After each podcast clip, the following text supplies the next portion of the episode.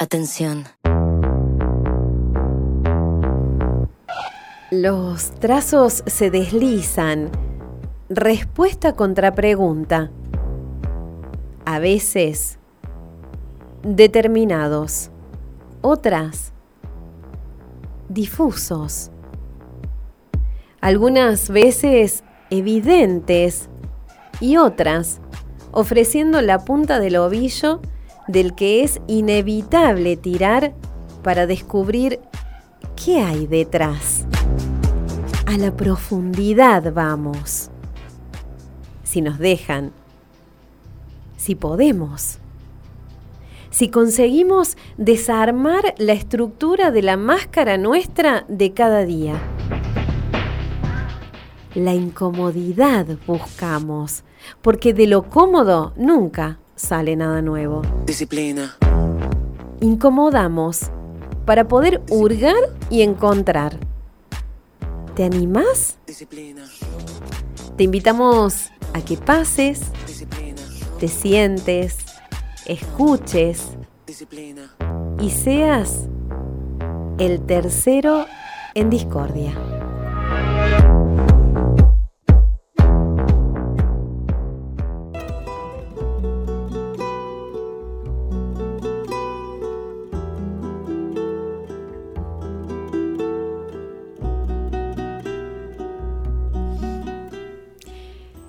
Se la ve en constante búsqueda por superar las diferencias para acercar posiciones aprovechando los puntos de encuentro.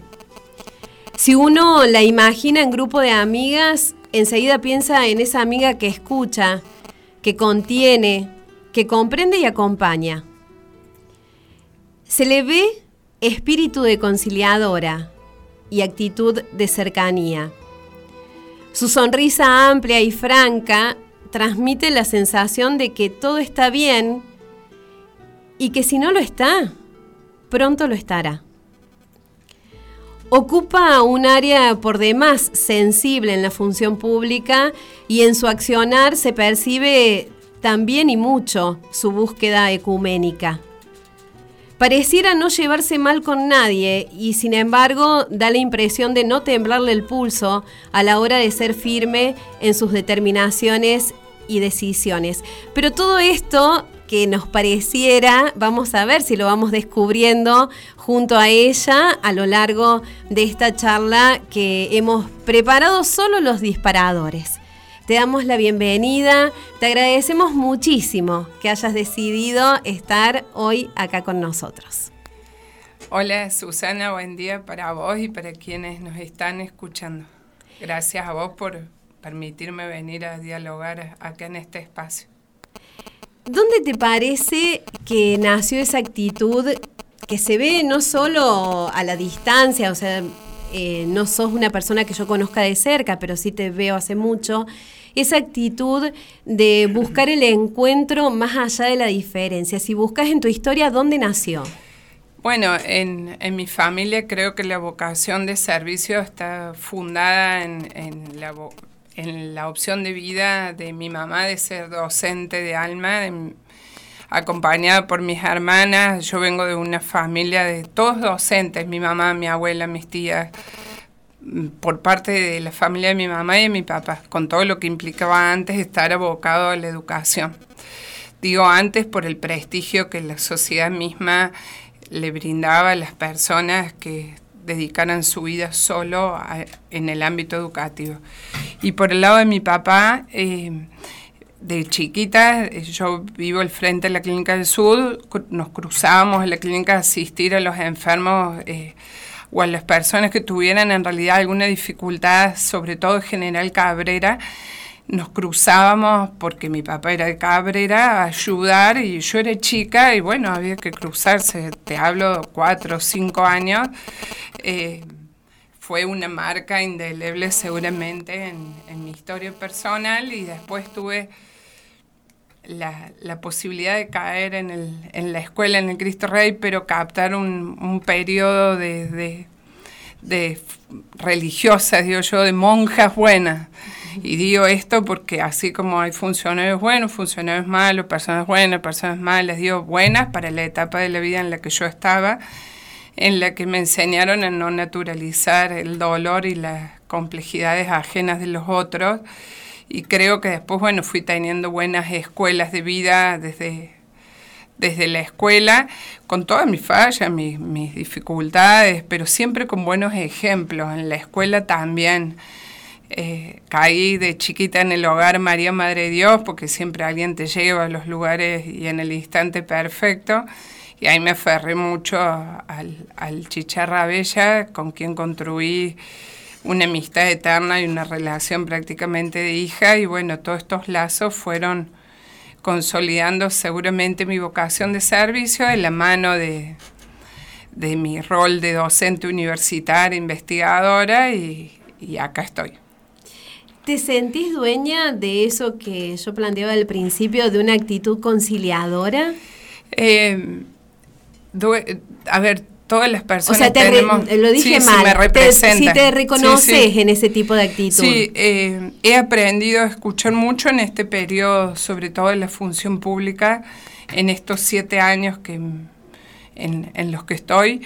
He aprendido a convivir desde las diferencias en la estructura en la que me ha tocado estar y en momentos límites, sobre todo de, de la vida pública en la que uno está, he buscado siempre eh, sumar los aportes de cada uno para ser lo más sinérgica posible. Y, bueno, eh, hay siempre gente en la vida que te enseña el valor de la escucha y en esto uno aprende todos los días e, e intenta conciliar siempre, pero es verdad que a la hora de, de tomar determinaciones no, no, nunca he dudado de tomarlas y me he hecho cargo si me he confundido o no. Y si he acertado también me he hecho cargo. ¿Sos de ir eh, generando relaciones nuevas con las personas o sos de esas personas que tiene sus amistades de tiempo y esas son las que siguen? Tengo mis amistades desde el- de la escuela, desde los 6, 7 años, mi grupo de amigas que, que hoy lo conservo con más de 35 años de amistad. De hecho, soy madrina de hijos de algunas. Eh, con, con gran alegría conservo esa amistad, pero siempre fundada en esto que te cuento, porque fuimos una promoción que pudimos compartir todo lo que te cuento. Cada una hizo distintas opciones de vida, pero seguimos estando juntas. Y en esto de, ir eh, eh, abriendo puertas, nuevos vínculos, sí, no, no escapo porque creo que todos los días son oportunidades y así vivo la responsabilidad donde estoy. Tengo mi grupo de amigos de la universidad. Bueno, yo digo que mis cumpleaños los representa, desde de pádel, de tenis, de la universidad, de, de- de la Facultad de Agronomía y Veterinaria, de la cual soy parte y mm, de vóley, porque he jugado el vóley más de 10 años, he competido, he estado federada. Al día de hoy conservo ese grupo de amigas, varias son docentes, eh, pero bueno, el deporte ha- sido y es un pilar importante en mi vida, sobre todo eh, tenis, vóley y pádel, y de ahí tengo eh, hermosas amistades, sí. Imagino cumpleaños multitudinarios encima. en- Eh, entonces, eh, sí, trato de hacer un solo cumpleaños con todas las, las ¿A todos relaciones. Sí. Uh. Eh, digo, para mí celebrar la vida y los cumpleaños son momentos muy importantes de balance y realmente eh, apuesto mucho siempre a compartir ese día porque bueno, cuando uno ha tenido ciertas complicaciones de salud, eh, valora creo el doble la, la vida y, y busca siempre festejar y celebrar. si tuvieras que elegir infancia o adolescencia, ¿con cuál te quedas? Respecto de lo que yo he vivido. De lo que vos viviste. No, eh, ah, tengo que contestarte una. Eh, no, o podés elegir las dos y contarme eh, por qué.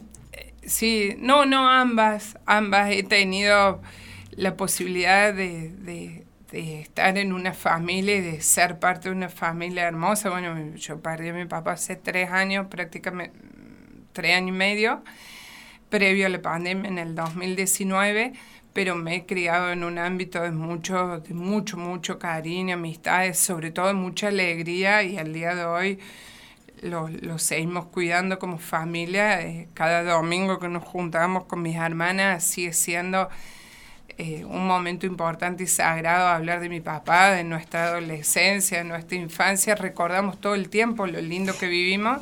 De hecho, estamos organizando un viaje a Mendoza ahora todos juntos.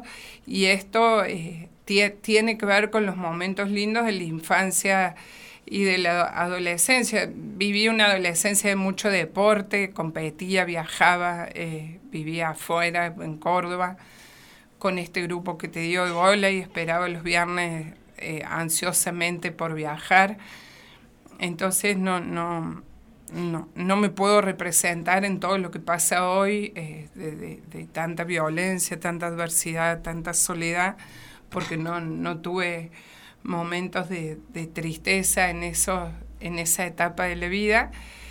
Al contrario, yo volví a la escuela un espacio de, familiar de mucha contención y, de mucho cariño con una mamá que trabajaba todo el día como docente, a la mañana, tarde y noche.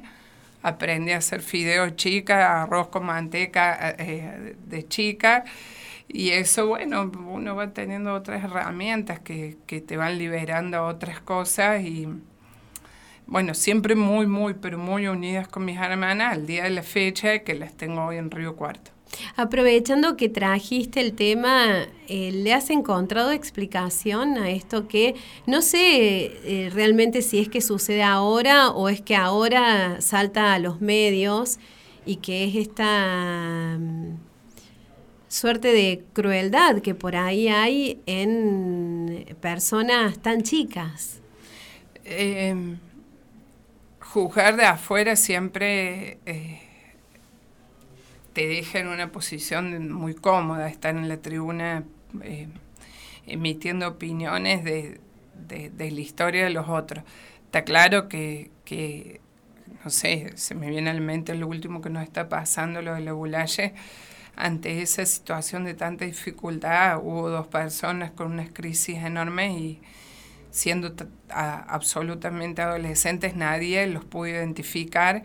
Y bueno, creo que esas miradas especiales donde alguien gasta tiempo en vos, yo sí las tuve porque participé siempre de espacios donde estuve muy contenida, tanto en la escuela y en el deporte, en la iglesia también a los 14, 15 años y estos tres pilares fundamentales hicieron quizás que yo no tuviera la desgracia de, caer en esta, en esta soledad que te permite y te obliga a cometer estos errores. Hace falta, yo digo, mm, el único análisis te puedo hacer que hace falta gastar tiempo en el que lo necesita y a veces no es cantidad de tiempo, sino es atención precisa a quien lo está necesitando y eso lo vas afinando con los años, sobre todo en, el aula, en el ser docente, voy a identificar rápido quién te necesita y quién no. Eh, no, no hablo solamente de las dificultades académicas y educativas, sino también personales. Y eso va forjando la personalidad de cada uno. Mientras más tiempo gastas en el que te necesita, bueno, después los resultados son completamente distintos. Y esto en todos los órdenes de la vida, ¿no? Eh, respecto a mi infancia y adolescencia, yo creo que tuve, fui muy traviesa eh, en la escuela, fui una de las peores. Cualquier docente al día de hoy lo dice, fui muy, muy, pero muy inquieta. Y creo que, ese espíritu de, y esto de ser inquieta, yo, no sé, hay una docente ahora que yo tenía en inglés que está muy delicada de salud, Margot Amiri, una de las personas que más cortita me tuvo en la vida, hoy juntábamos sangre para donarle a ella, digo, eh, participé de, una escuela que en su momento, no puedo decir lo mismo el día de hoy, permitía tener este tipo de vínculos personales estrechos que eh, te hacían sentir parte hasta de un límite personal y agradecías que te pusieran límite. ¿A qué te gustaba jugar cuando eras chica? Eh, jugué, jugué mucho jugaba mucho en, en, en la placita Manuel Belgrano, mucho, mm, iba mm, todas las tardes, digamos, fue un lugar de mucha alegría, sobre todo íbamos con mi papá cuando no podíamos estar solas, y después era el lugar de encuentro en el barrio, jugué mucho tiempo ahí. Eh, participé siempre de, un club, eso por, por, jugar al tenis en el verano en Urucuré y esos fueron espacios de, mucho, de mucha recreación también. En el verano eh, jugábamos todo el tiempo ahí en la pileta y, y, jugar mucho por ahí en el patio de la Escuela General Paz porque mi abuela vivía al frente y teníamos ahí otro grupito en la mitra, ahí al 800 de amigos fue una, eran sábados y domingos enteros que jugamos ahí desde fútbol, volei, a la escondida en esa cuadra. Eh, fueron años muy lindos, bueno, el carnaval eh, colectivo en, ahí desde la terraza de mi casa hasta que se nos caía algún jarro y, nos retaban. Eh, sí, no, jugué mucho, muy mucho. ¿Algún recuerdo? Nunca quieta, digamos, claro. como siempre más inquieta, te quiero decir. ¿Algún recuerdo en particular que te quedó muy marcado eh, ya elegirás vos si de la infancia o de la adolescencia. ¿Sobre qué? Sobre algo, algo que te haya, viste que siempre nos pasa esto, algún recuerdo que vos decís, esto me lo acuerdo como si lo estuviera viviendo hoy. Oh, la, cuando uno descubre, cuando uno descubre eh, lo, lo, peligroso te afianzas a lo bueno y a la seguridad. Yo tenía, eh, siempre me acuerdo, 13, 14 años, íbamos mucho en el barrio Fénix, a la iglesia Santa Lucía, eh, porque el padre Herman eh, era docente nuestro en la escuela y como se había dado cuenta que nada me enderezaba por, por lo traviesa que era, bueno, nos llevaba ahí a ayudar a la gente. Y ahí conocí, no, no, eso fue una huella imborrable, digo, en mi vida ahí conocí mucha gente que se drogaba y yo era muy chica, era en ese momento a los 13, 14 años descubrir y estar al lado de, de, los que se drogaban. No me voy a olvidar nunca, eh, empecé a familiarizarme con, con, esta realidad que para mí era totalmente ajena, porque bueno, no, no, no me toca. Eh, siempre los recuerdos imborrables creo que tienen que ser con esas enseñanzas eternas para siempre, como, como estas, digo. Eh, sí, bueno, docentes en la escuela que, que, que, pusieron un antes y un después en la vida de cada uno. Eh, soy muy agradecida de, la escuela porque fui parte de una generación de una, de una escuela en donde nos gustaba ir porque jugábamos ahí al vóley. Eh, los intercolegiales, los interprovinciales, eh, el grupo misionero, el grupo donde ayudamos. Bueno, para mí entrar a la escuela era un lugar de, seguridad y de mucha alegría, desde donde tengo enormes recuerdos hasta en el patio de la escuela que hoy me toca ir como tía. Em, eso y el deporte, sí, siempre esperar los viernes con la mayor alegría del mundo, sí. Sí. Jugaba en los videojuegos mucho, eso también. Ah, también. En mi casa, sí, quemé varios televisores. Ah. Eh, sí, era buena, era muy buena. Sigo siendo buena, por, por ahí juego también. Pero sí, jugaba mucho los videojuegos. Me encantaba. Se ve que era lo único que me tenía quieta, qué sé yo, no sé. Las sierras en Santa Rosa, íbamos mucho ahí con mis hermanas y, y creo que esos eran los momentos en los que podía estar quieta. Sí, mm, la Mercedes de hoy tuviera cerca a la Mercedes niña, ¿qué le diría? Eh, a, modo de consejo, de advertencia. Lo que quisieras, si tuvieras la posibilidad de acercarte desde hoy a esa Mercedes que era niña, lo que quieras decirle. Uh, qué difícil. Eh, es que honestamente no, no, no me arrepiento yo de, de, de lo cómo transité, no, no tengo deuda. Eh, no me doy cuenta. y si hiciéramos al revés. No, no, no, digo, pero está buena la pregunta. Bueno, era. No, porque a lo mejor no tenés nada que decirle. Sí, yo creo que siempre fui intensa así para vivir lo que me tocaba vivir y trataba de estrujar el tiempo hasta de chica. Yo volví de la escuela con todos los deberes hechos, creo que por eso iba a tantos deportes, iba italiano, inglés, a tenis, porque se ve que no me costaba la escuela y, y, bueno, hacía tantas cosas. La verdad no, no, no, me arrepiento de, de, haber vivido como viví. Eh, vos de niño no tomás muchas elecciones, sos parte de un entorno donde tu mamá, tu papá eligen por vos o con vos. Y yo siempre digo, y mucha gente al día de hoy me dice, bueno, pero vos naciste en una familia que no todos tenemos. Y, y eso me, me, me, choquea y me hace volver a, a ser siempre tan agradecida, ¿no? Eh, viví una familia, viste, una infancia y adolescencia con muchos primos, primos que al día de hoy nos seguimos juntando los domingos. Entonces también eso hizo que yo tuviera siempre adultos cerca eh, eh, que son casi hermanos estos primos, todos viven en Río Cuarto y, hasta en la función donde estoy me acompañan, entonces yo, hay un hilo conductor, digo, te podría decir entre mi niñez, mi adolescencia y hoy mi vida adulta, de cómo he, forjado y me he manejado mis vínculos, siempre desde eh, lo subjetivo, desde el cariño como pilar, por eso a veces me cuesta tanto vincularme en la función y correrme de lo subjetivo, me cuesta mucho. Eso, por eso sería inverso, digamos, eh, no trasladar la forma en que me vinculé de niña, adolescente, hoy a, ser adulta, a veces eh, me, traen mis, crisis personales y, eso es una realidad. Eh, como uno evalúa los vínculos de adultos nunca es igual a como uno evalúa los vínculos de, de chicas. Pero te podría decir que cualquiera que me conoce en, en, mis años anteriores, todos dicen que soy muy igual a mi abuela paterna, que era, era un personaje general Cabrera.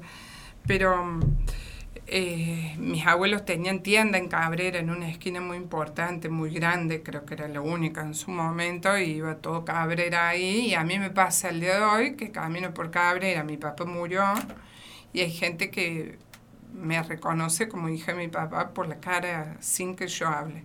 Esto que te cuento es, impactante eh, porque me pasó ir a la fiesta del Mania antes de la pandemia y después volví y hasta lejos, bueno, José Bailardelli, eh, que es periodista igual que vos, ella tiene toda su familia en Cabrera, sus abuelos eh, eran muy amigos de mis abuelos, no es por ella, pero estaba justamente presente y veía que me dice, ay, va, le dije el coco, le dije el coco. Eso, bueno, eh, confirma muchas de las cosas que, que yo te te comparto y te planteo, ¿no? Es como si tuvieras una marca de identidad en tu aspecto, sí, claro. Muy fuerte. Y a lo mejor la forma de, de, de, vincularme con las personas, sobre todo.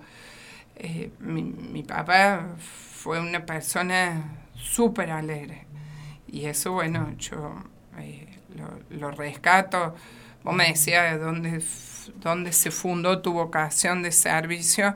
Yo te conté que nos cruzábamos en la clínica, pero después él y mi tía en Cabrera, bueno, eh, se habían hecho cargo de la, una de las personas de la calle, lo trajimos a Río Cuarto, comí en mi casa todos los domingos.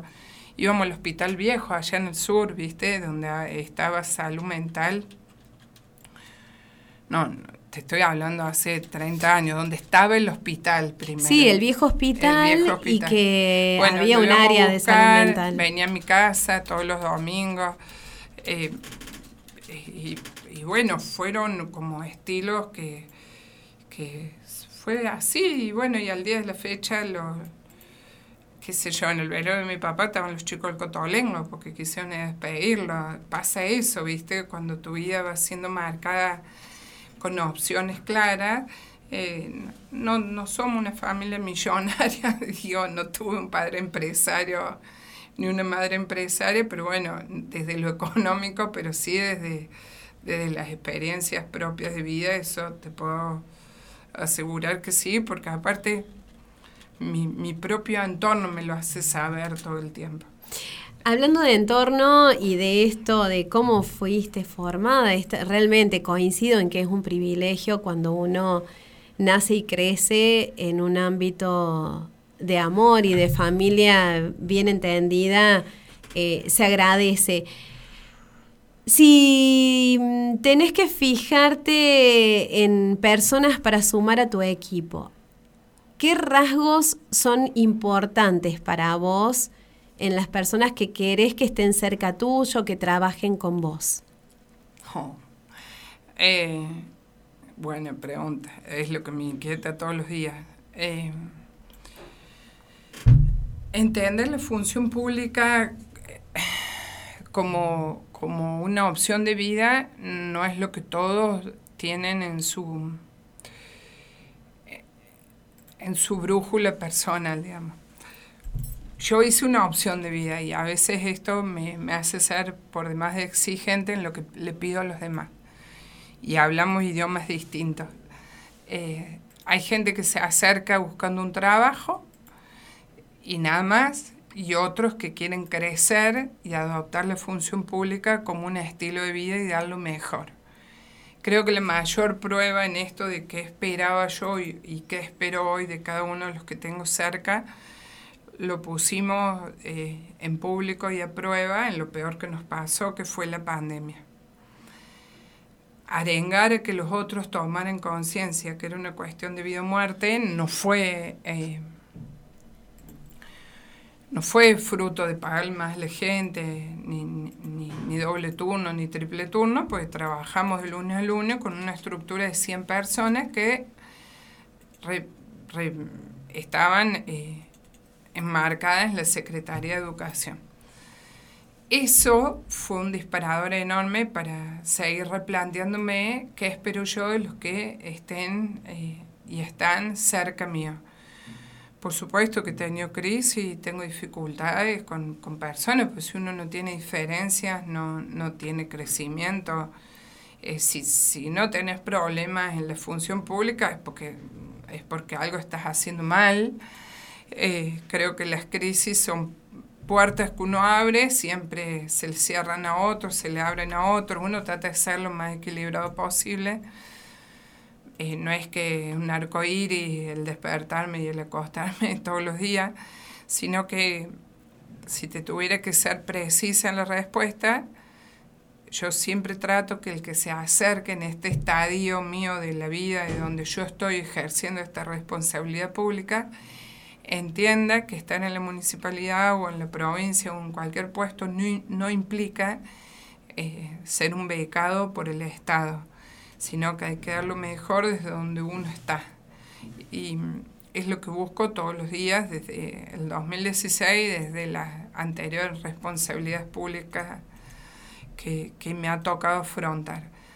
Eh, hay, un, hay un preconcepto totalmente negro y negativo sobre lo que es a veces estar en el Estado y, y pedirle un plus a la gente de lo que haga. Eh, yo no, no, no, no, le tiemblo a pedirle un plus digamos, yo he pintado con los empleados, eh, eh, con algunos empleados, con otros plantas políticas, he estado en la pandemia, como te dije, con 100 personas, eh, y no tuve dificultades, me acuerdo con uno de los sindicatos, en su momento nos sentamos a acordar que había una predisposición de cada persona y lo dejamos escrito de quién quería trabajar y quién no. Porque en su momento mm, había pánico en muchas personas, quienes no estaban en situación de pánico y quisieron trabajar lo hicieron, manifestaron su conformidad eh, y pudimos acordar en ese momento, me acuerdo con Carlos Robiaciotti del sindicato UTEDIC, y así, bueno, con, con las cooperativas de la municipalidad pudimos acordar por qué debíamos trabajar en el peor contexto de la sociedad y de nuestra ciudad. Y así estamos, bueno, y, de eso quedó el perfume que tiene que quedar para siempre en la ciudad, ¿no? Eh, quienes estuvieron acompañando al intendente en el peor momento de la historia. ¿Qué es lo que no se negocia para vos en las relaciones que tenés, tanto laborales como de amistad? familiares, ¿qué no se negocia con vos? ¿O qué, decidís que eso no? Em, eh, la verdad, pero la verdad, ¿para quién? Digamos, a ver, eh, me, me, me, pasan situaciones concretas. Eh, hay, en lo laboral hay situaciones que son totalmente comprobables, digamos, eh, desde nuestro lugar público. El que da todo se nota y el que no da se nota rápido. Después de siete años todos sabemos quién es quién. Porque esto es así, digamos, te metes a un laboratorio en la universidad, haces un ensayo y sale algo, bueno, esto es más o menos lo mismo, ya, ya todos sabemos qué damos y qué no damos. Eh, en eso sí puedo ser muy exigente, yo la verdad en el compromiso con lo diario. Y en las relaciones eh, más, más de afecto, eh, la verdad no, no conservo mis relaciones desde siempre. Eh, si, si, tengo complicaciones las trato de resolver o diferencias rápido. Eh, no, no, no permanezco en el rencor. Eh, no hasta con quienes me han hecho mucho daño en estos, bueno, en voy y vengo, digamos, en, en, la respuesta en estos siete años, nunca he represalias eh, desde mi rol hoy, entre comillas, de conducción y de poder, no, no, no sé hacer eso, eh, aún con quienes eh, somos, somos expuestos que nos difamen siempre. no lo he hecho nunca, no, no, no, no represento una gestión para vengarme de nadie bueno, dejo que la gente hable y después solo los hechos van dando la respuesta. Entonces por eso te dije la verdad para quién, no negocio la verdad y he aprendido a esperar que el tiempo hable. Eh, eso sí, a veces creemos y queremos que el tiempo sea inmediato en la razón, en quienes te juzgan. Y bueno, eh, he aprendido en eso a que el tiempo solo responde eh, cómo son las situaciones adversas a la hora de, de, quién tiene la razón. He aprendido a esperar, aún en mi personalidad, que te puedo decir que fui mucho más ansiosa de lo que soy. Pero después negociar, conflicto de plata no tengo con nadie, no, no, no tengo una familia en la que, no sé, murió mi papá y nos peleamos por quién tenía las pantuflas. Digo, hay familias que se pelean por, por, propiedades, por plata. No, nosotros no. Eh, con mis hermanas, una para una fue la radio, para otra las pantuflas, así como te lo cuento. Eh, y nada, digamos, y en cuanto a lo económico, nunca va a ser, por suerte, una complicación. Eh, entonces, no, no no tengo mucho, mucho más para decirte con mi sobrino, que es una relación hermosa que tengo con los cuatro. Eh, eh, el tiempo a compartir siempre es de la mayor calidad posible y siempre comparto eso más que, más que un regalo material. Eso no lo negocio por nada, no lo intercambio con nadie. Y quizás la muerte de mi papá ha sido eh, eh, la mayor enseñanza de, de dónde estoy poniendo el tiempo y la energía y de cuánto tiempo y cuánta energía, porque el, el lugar que ocupamos es verdaderamente eh, extenuante en, en, la responsabilidad, si así lo vivimos, y he aprendido desde la muerte de mi papá moderar un poco más los tiempos en donde estoy en cada lugar. ¿Cuál es tu cable a tierra? ¿Tenés cable a tierra?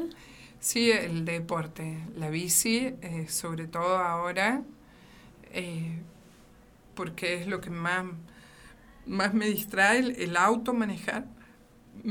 Manejar en ruta me gusta mucho. Me gusta mucho prender el fuego.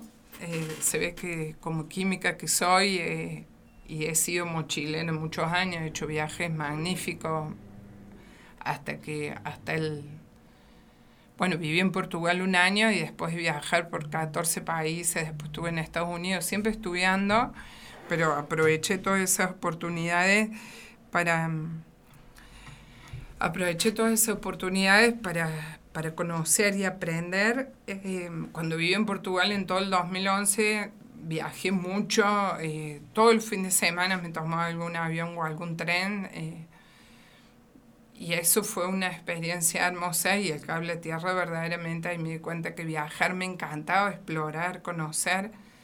Casi nunca fui sola porque vivía en una residencia con 30 personas de todo el mundo, entonces viajaba todo el fin de semana con alguien de cada país, hablando el idioma que podía, a pesar de saber inglés.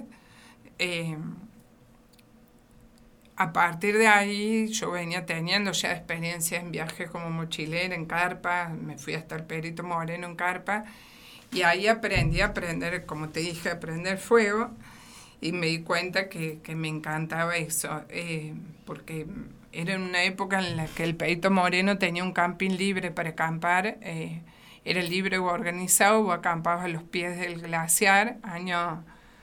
Eh, 2001, cuando el país se incendiaba, te estoy diciendo, fue la primera vez que fui, ahí tuve esta experiencia y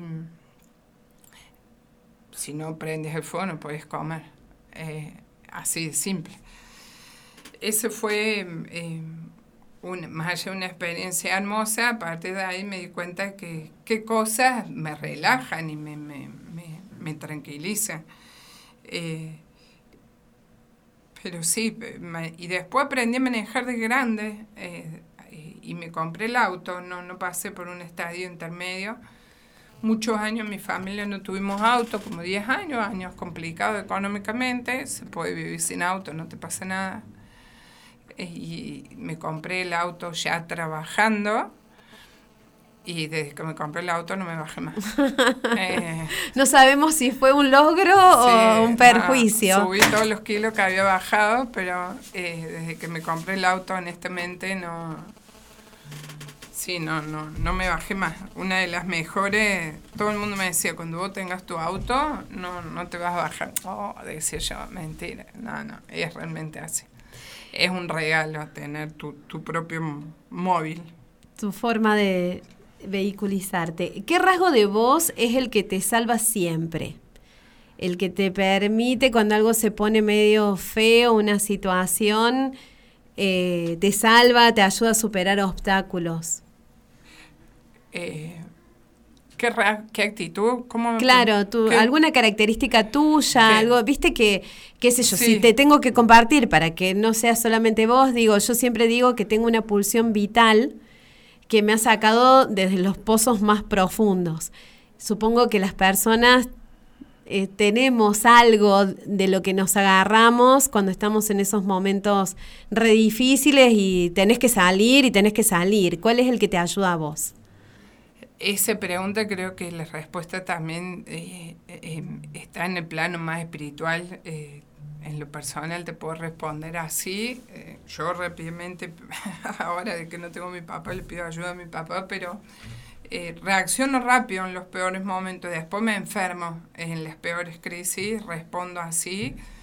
Eh, pongo el cuerpo rápido, inmediatamente, desde, desde, no sé, hace poco se nos descompensó mi mamá y, y estaba yo justo ahí con mis hermanas, te digo ejemplo extremo eh, reacciono rápido, por suerte, no, no, no me corro de, del, de, del, del problema, no te bloqueas, no, no, no. después cuando me relajo, ay Dios, pero mm, pongo todo, se ve ahí y respondo más a los momentos de gran adrenalina que cuando no tengo adrenalina me aburro.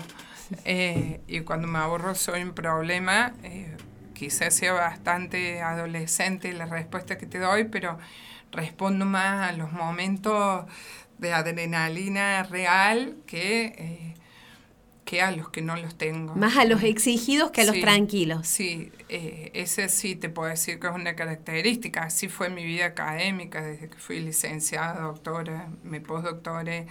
Me iba, siempre me, me iba exigiendo más. Y, hoy te puedo decir que desde la función pública también, eh, cuando todo está calmo, me aburro.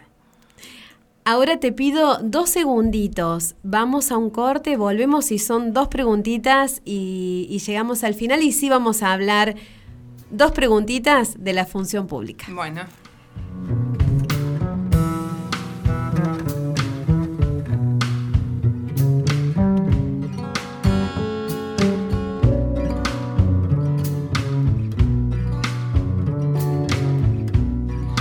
frágiles los dos si no hablamos. Y qué hermosa canción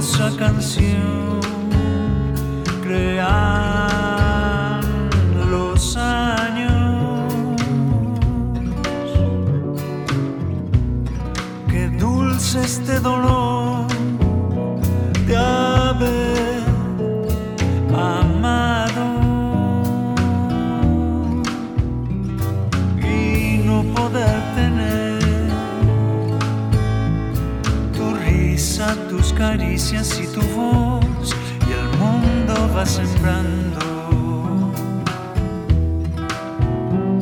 las clásicas espinas de la flor que clavan siempre un triste corazón que siempre está llorando. Si tengo que pedir algún perdón, diré perdón, pero pregunta la ilusión si servirá de algo. Si servirá de algo. Dijimos que la invitada de hoy ocupa un lugar importante en la gestión pública y si bien todavía falta al menos una pregunta antes de que le pidamos que se presente, sí mm, vamos a, tratar de meternos un poquito en ese rol, aunque ella lo ha ido trayendo a lo largo de la charla. Por eso quería preguntarte, en estos tiempos en que aparece al menos en el discurso de muchos, en las ganas de muchos más, que haya más acercamiento que enfrentamiento en el mundo de la política, que en definitiva, y sobre todo de los que tienen que gestionar para que estemos de tal o cual forma, ¿Cuál crees que es esa palanquita? Si es que ojalá hubiera una palanquita, ¿no? Que hay que tocar para poder construir más allá o con las diferencias. No sé si hay una palanquita, la verdad. Lo puse así para simplificar la pregunta, pero... Sí, el ego. Ah, Eh, pienso que cuando nos sentamos y cuando otros se sientan en mesas para tomar decisiones, abandonar el ego personal o por lo menos regularlo es el trabajo diario que deberíamos hacer todos los que tenemos funciones públicas. Eh, lo digo como autocrítica también, no, no me considero ajena a la respuesta, pero tiene que ver con, con eso. Eh, va a estar difícil. O Sí. está difícil. Sí, em, mientras más profunda sea la crisis, yo creo que el salto va a ser posible desde el fondo de algún lugar, saltar, eh, y, que, y es lo que se está viendo. Eh, yo digo, esa palanca puede ser el ego y el diálogo, pero diálogo real y que no nos hablemos por, por Twitter, por Facebook o por, por, Instagram, que nos hablemos personalmente, ni, ni con redes sociales truchas, con trolls, bueno, ya no está tan de moda, pero que las redes hoy nos han alejado de la posibilidad de, llegar a estos consensos, que son buenas las redes, no digo que no sean buenas, porque es la manera de dar a conocer lo que hacemos, estoy convencida de eso, pero eh, con la administración mejor de nuestro ego y con más diálogo, para mí se pueden llegar a, consensos reales. Y qué distinto, ¿no? Que es porque somos las mismas personas las que estamos manejando una red social, que las mismas que después podemos estar en una mesa. Y sin embargo, qué, qué distinto que es, y espero que me lo confirmes o me lo desmientas, cuando hay un tema sobre la mesa y nos tenemos que mirar a la cara para tener que decidir.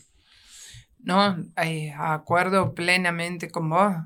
Eh, lo que tenés que decirle al otro mirándolo eh, es mucho más complejo que mirando a una pantalla. creo que, a ver, es un absurdo que se felicite la gente cuando gana un intendente, si lo tenés un metro, en vez de ir a saludarlo, se lo avisás por, por Twitter, por, por la red o por un WhatsApp. Creo que volver a los pilares de, la política real, de, los que nosotros en nuestra ciudad hemos tenido, referentes reales, carne y hueso, que han hecho esto, digo yo, y no virtuales, es posible.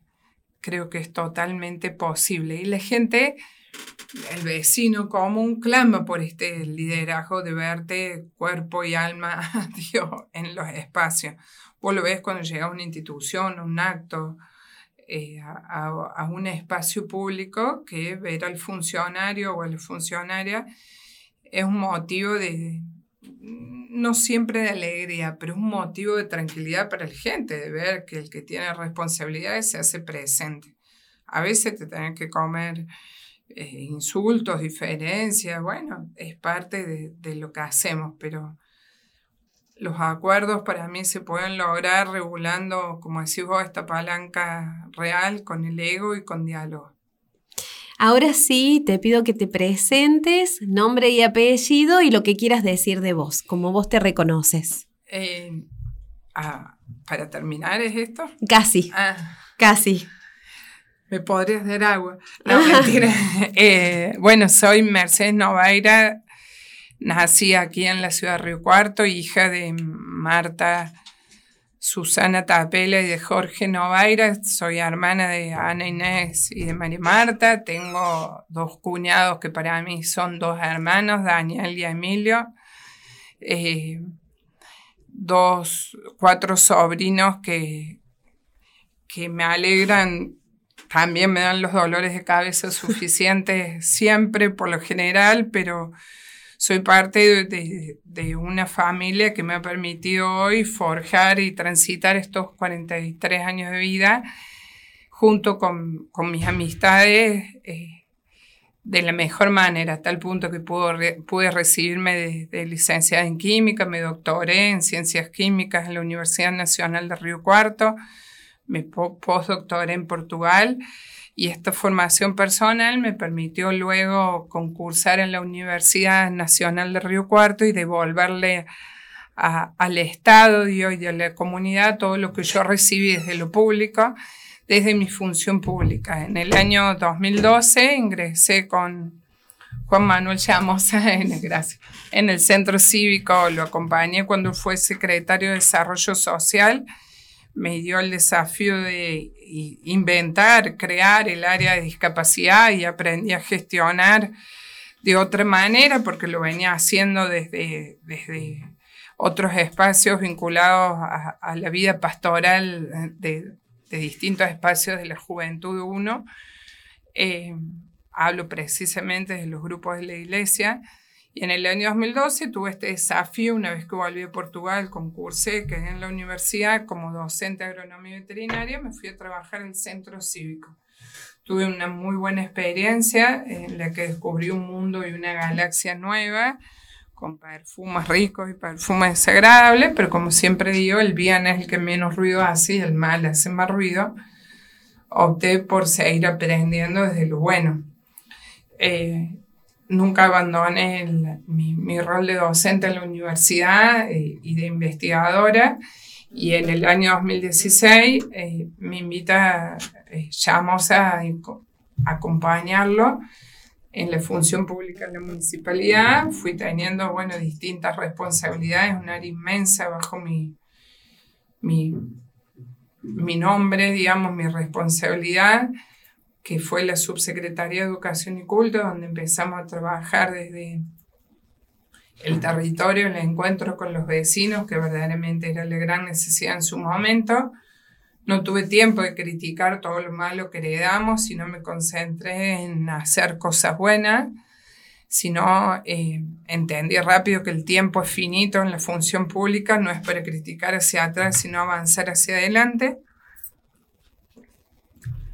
Y luego, bueno, tuve en la reelección y una pandemia por medio el desafío de acompañar a Llamos, a quien respeto y, y aprecio mucho por, por haber sido parte del crecimiento de su familia, de, de, de, la amistad eterna, una de mis amigas de la infancia, su hermana menor, Eugenia, eh, acompaña a Llamosa en su reelección también, dejando realmente todo en mí. Hoy soy secretaria de Educación, tengo a cargo la subsecretaria de Derechos Humanos, eh, la Subsecretaría de Educación y Culto y el Departamento de Discapacidad, sería una secretaria más de Desarrollo Humano.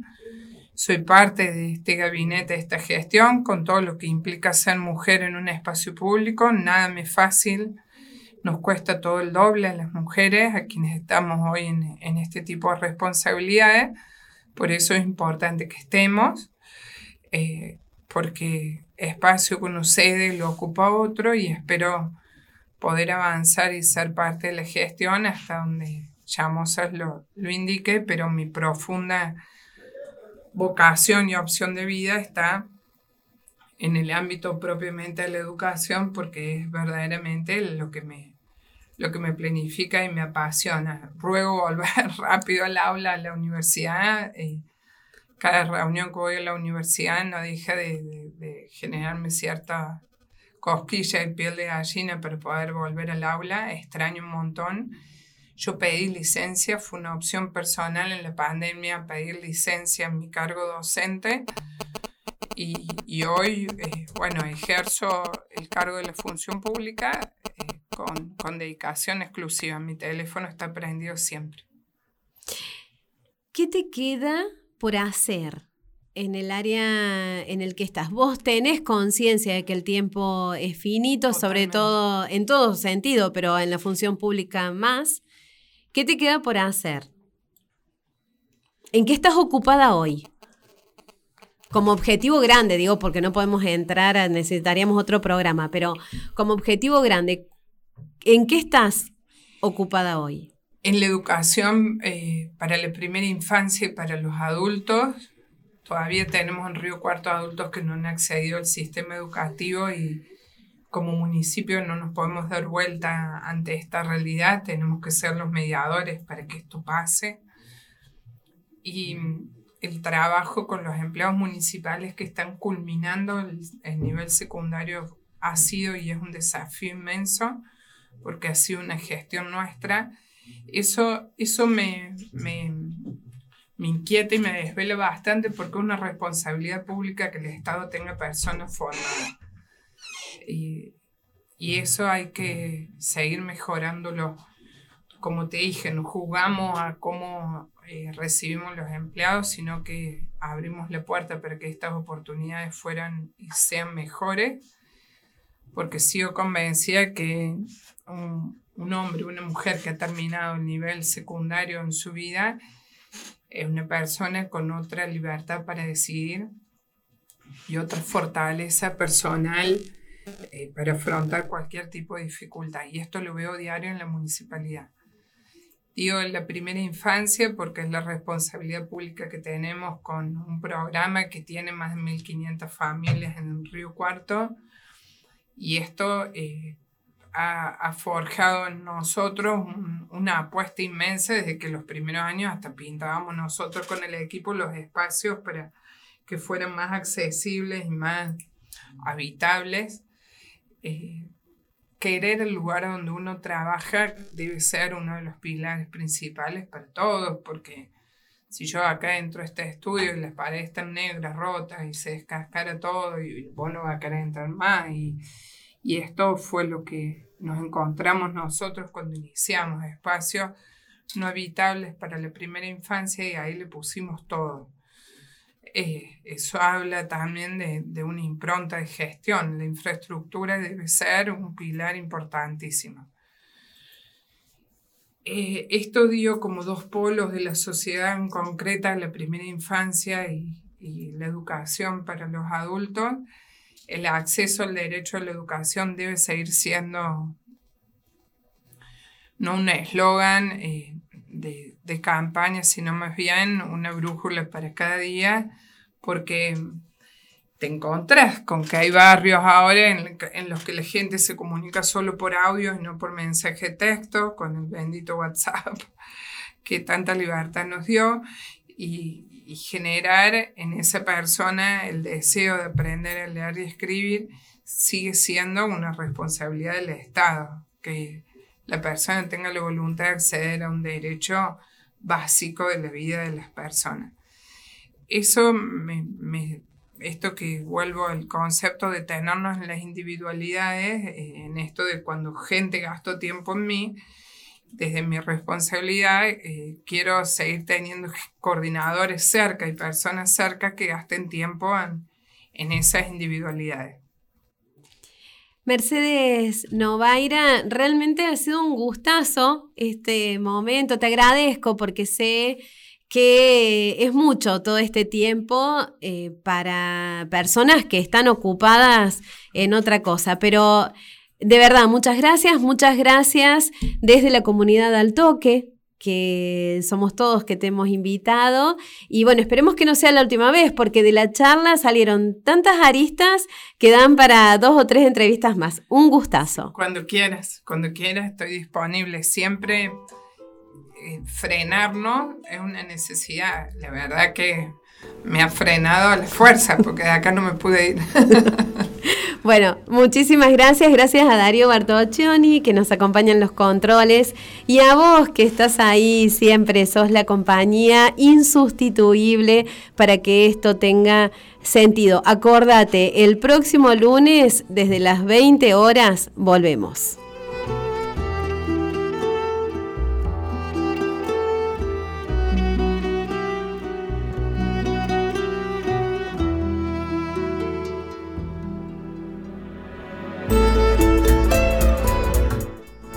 Deja prendida al toque radio. Continúa con nosotros escuchando AM750.